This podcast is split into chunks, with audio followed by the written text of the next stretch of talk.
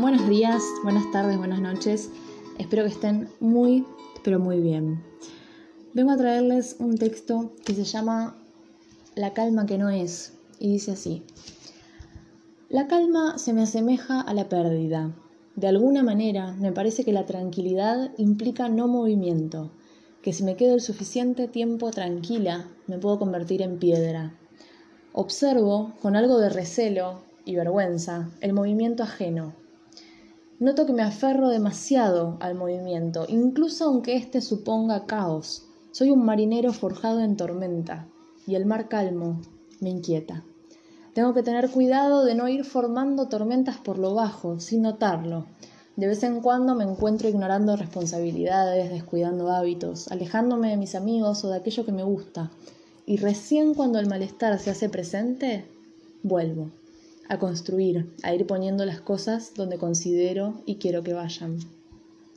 No hay lógica que valga. Lo escribo, lo leo y meneo la cabeza negativamente. Pero ya no me enojo. Algo es algo.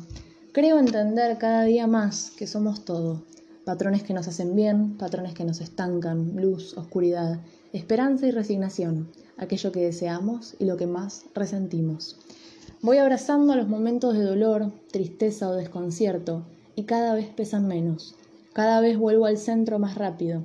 Cada vez me cuido más y mejor. Así que respiro y camino.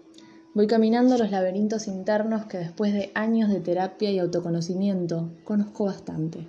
Pero aún no llego a comprender, a completar. No creo que haya salida de este enredo. Vine a este mundo con cosas por aprender y probablemente me vaya con otras si tengo algo de suerte, no van a ser las mismas.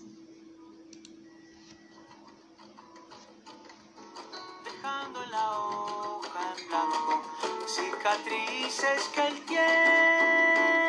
tiempo imprime.